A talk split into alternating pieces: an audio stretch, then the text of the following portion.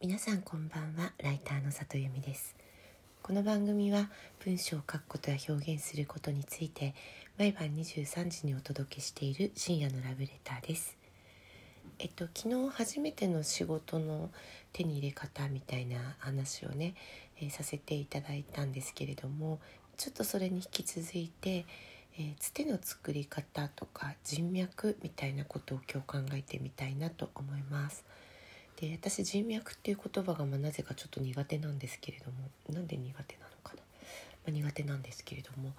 あの人脈って、えっと、私が先方を知っているっていう状態では機能しないものだと思ってるんですよね。名刺交換したことがあるとか、えっと、お話ししたことがあるっていうのは私は人脈ではないと思っていて、うんと、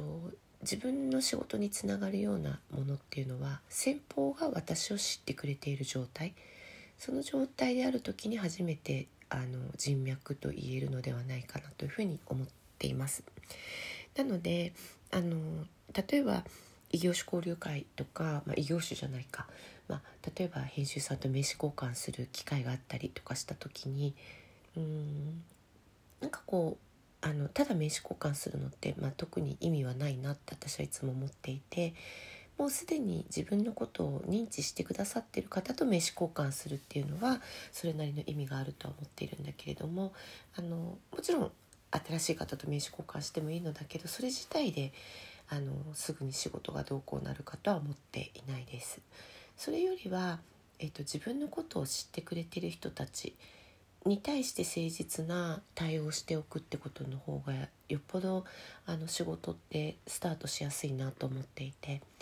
えー、具体的に言うと私はいろんな編集ライター養成講座にも通ったことがあるし生徒としてね。あと著者ゼミとかあのブックライターの塾にも通ったことがあるんですけれどもそういう時にもちろん編集さんと知り合いになるっていうこともあるんですけれどもそれだけじゃなくって、えっと、同期のメンバーと仲良くなることとかでそういう人たちがお仕事を、えっと、お互いにね融通したりするっていうことはとてもよくあります。で同期というのはあの一緒に授業を受けた仲間で共通言語もあって、えー、誰がどんな分野に精通してるかとかどんな分野に興味があるかなんてことも分かっていったりするからあこのテーマだったら私が書くよりあの人にお願いした方がいいんじゃないかなとかあとはこう同期の中に編集さんがいるっていうこともすごくいっぱいあってその人が、まあ、その新しい仕事を紹介してくださるっていうケースもすごくいっぱいありました。でよくこう売り込みに行きたいんだけど自分にはつてが一つもありませんっていう方にはアドバイスさせていただくのはまずは自分のことをよく知ってくれている今